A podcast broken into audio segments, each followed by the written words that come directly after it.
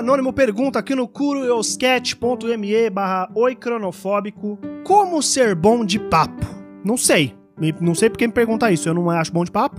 Mentira. Tô agora sendo um pouco arrogante até aqui. Cara, eu me acho bom de papo.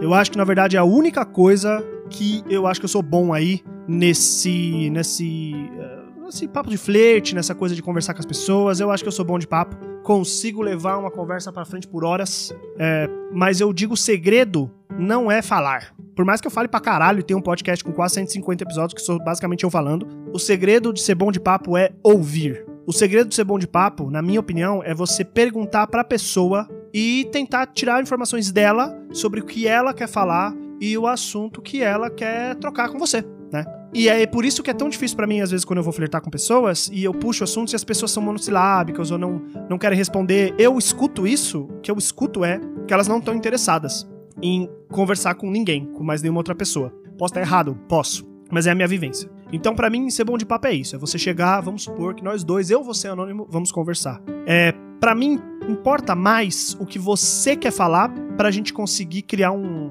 Tem um termo em inglês que eu não sei traduzir, que é rapport. Rapport. Vamos ver agora na internet o que, que significa. É, significado, palavra, rapport. Com dois, e, com dois P's, na verdade. Significado de rapport. O que é? Rapport é um conceito no ramo da psicologia que significa uma técnica usada para criar uma ligação de sintonia e empatia com outra pessoa. É isso. É isso. Tem origem no termo francês rapporter, que significa trazer de volta, certo? Então o que acontece? O importante numa conversa, duas pessoas, é criar rapport. Rapport, que eu vou chamar de rapport de, de, de agora em diante, bem com rapporte, com R de porteira e com T no final de, de brasileiro. Rapporte. É, criar rapport é muito importante, por quê? Porque você mostra pra pessoa que você tá interessado em ouvir o que ela falar, o que ela tem para falar, principalmente antes, antes de estar interessado em falar sobre si. Né, em falar o que, que você acha, o que você quer. É, eu quero que você fale, eu quero te escutar, eu quero saber o que, que você acha. As pessoas, a grande maioria delas, gosta de falar sobre si. É importante para elas falar sobre si e ter um espaço para isso. Muitas pessoas tímidas, elas são desse jeito, elas têm uma experiência de timidez, não tô falando de todas, tá? Tô falando muitas, em que a opinião delas é sempre reprimida. Então elas preferem não falar. Por isso que você observa que pessoas muito tímidas, às vezes, quando elas estão com pessoas que ela tem intimidade, elas falam bastante, elas se abrem mais. Por quê? Porque elas sabem que nesse espaço elas têm liberdade de conversar. Né? Então, beleza. Uh, ah, para ter um bom papo, na minha opinião, você precisa criar rapport. Então, você precisa mostrar para a pessoa que você está interessado em ouvir o que ela tem que falar antes de mostrar interesse em falar coisas para ela.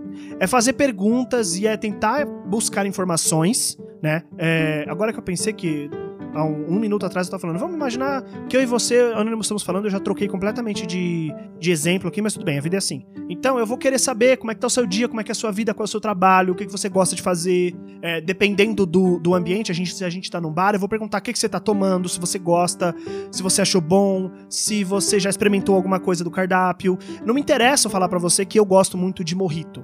Me interessa falar assim, você já experimentou morrito daqui? E você fala assim, pô, é, não, nunca experimentei. É bom? E aí o rapport tá construído.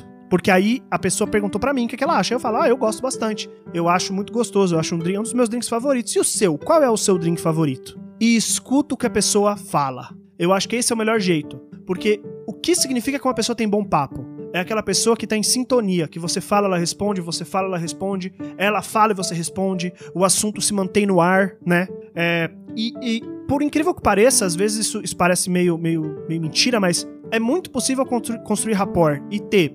Falei que ia falar rapport e acabei de falar rapport. É muito fácil construir, é muito possível, na verdade, construir rapport com pessoas que não tem nada a ver com seu estilo de vida ou com quem você é no dia a dia. Né? Vou dar um exemplo, dois exemplos vivos. É, o meu ex-cunhado, o Reginaldo, é uma pessoa que conheci, né? Ele, ele, ele é marido da irmã da Daya. E o Reginaldo, ele tem um estilo de vida absolutamente diferente do meu. Em tudo, em tudo, Reginaldo, ele é um, ele é um cara que trabalha é, com, com têxtil, ele trabalha na fábrica de tecidos ali. É, ele é um cara que teve uma, uma adolescência e uma infância na periferia de São Paulo, muito pobre. Ele é um cara que é, mora no Itaim Paulista, saca? Então é muito diferente do Ângelo, que teve uma infância na Zona Leste, mas não foi uma infância pobre, foi uma infância de classe média, que mudou para o Já, estudou escola de bacana, que mora no centro de São Paulo. É, o Reginaldo gosta de, sei lá, funk e samba, pelo que eu sei. Agora eu me, eu me, eu me confundi se ele gosta de samba, porque funk eu sei que ele gosta. E aí a minha pergunta é a seguinte: eu gosto de rock, sabe? Como que o Ângelo e o Reginaldo vão criar raporte, né? É, não sei, a gente criou. A gente sentou numa mesa e eu escutei o que ele tinha para falar e ele escutou o que eu tinha para falar e eu fiz isso de um jeito mais consciente. Eu não sei se ele fez isso de um jeito mais consciente ou não, porque eu nunca perguntei, mas é muito possível que ele tenha feito. E a gente criou uma conexão. É muito engraçada. Ele falava de, por exemplo, ele sabia que eu não gostava de futebol, que não era minha praia, mas ele mesmo assim fazia piadas comigo do São Paulo, que é o time dele. E eu ria. Por mais que não fosse comigo a piada, eu ria. Por quê? Porque ele tava querendo me fazer dar risada. E eu achava engraçado, e eu achava divertido o fato dele querer me fazer rir para criar raporte. Então, essa insistência, essa vontade dele de criar raporte, junto com a minha vontade de criar raporte, fez com que a gente descobrisse assuntos em comum. Então a gente falava pra caralho sobre comida, a gente falava sobre bebida, a gente falava sobre. A gente contava piada um pro outro, a gente falava sobre pô, experiências em geral de trabalho, de vida que dava, dava pra gente compartilhar. Aí um dia, é, a gente conheceu uma pessoa, é, a gente conheceu uma pessoa que eu não vou entrar em detalhes, e eu e o Reginaldo, a gente se olhou. A gente só fez isso, a gente só se olhou. Eu olhei para ele, ele olhou para mim.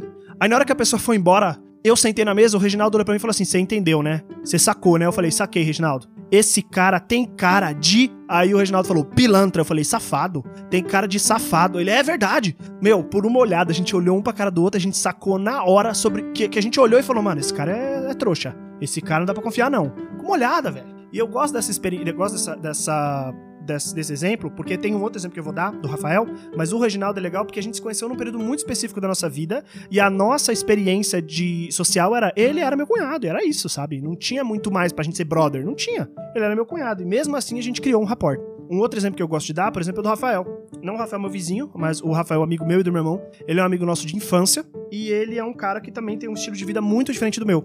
E mesmo assim, a gente conversa sempre e são conversas intermináveis, são conversas muito boas. A gente dá muita risada, a gente se gosta muito, mesmo ele tendo uma visão de vida diferente da minha, um estilo de vida diferente do meu e uh, uma visão política diferente da minha, mesmo assim a gente consegue conversar muito porque a gente criou rapport. Porque eu me interesso em ouvir o que ele tem para dizer e eu me interesso em ouvir. Uh, ele se interessa em ouvir o que eu tenho para dizer e eu me interesso em ouvir o que ele tem para dizer.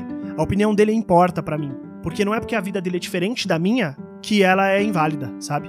E aí que eu entro numa, numa discussão um pouco difícil política, por exemplo, que é por que, que é tão difícil conversar com pessoas de direita? Porque na maioria das vezes elas não querem ouvir você, elas só querem dar a opinião delas. E aí não tem raporte. E é também outro motivo de muitas vezes a pessoa da esquerda tentar convencer a pessoa de direita e não conseguir, porque porque ela não liga pro que você tá falando, não cria, não quer, ela não quer criar raporte. Então nunca vai conseguir, nunca vai rolar uma conexão. Sabe quando é que vai rolar uma mudança de vida? Como já aconteceu com muito bom sobrinho arrependido? Quando atingir a vida da pessoa pessoalmente, ela perceber que esse problema não é da não, não, não é tipo só sociedade, é dela também, sabe? Porque ela vai entender que ela faz parte da sociedade, que ela tá dentro desse, dessa massa, né? Que ela tá sendo gado sim, massa de manobra aí também. Então é complicado, sabe? É muito complicado. Então, respondendo a pergunta do anônimo, eu acho que para ser bom de papo, você tem que uh, se interessar pelo que a pessoa quer dizer, pelo que a pessoa quer falar, tentar achar pontos em comum com ela. Uh, e mesmo se não tiver pontos em comum, tentar achar o mais em comum possível. Eu tenho certeza que se a gente for. Se eu colocar eu e o Rafael lado a lado, vocês não vão achar que a gente é amigo há mais de 10 anos, sabe?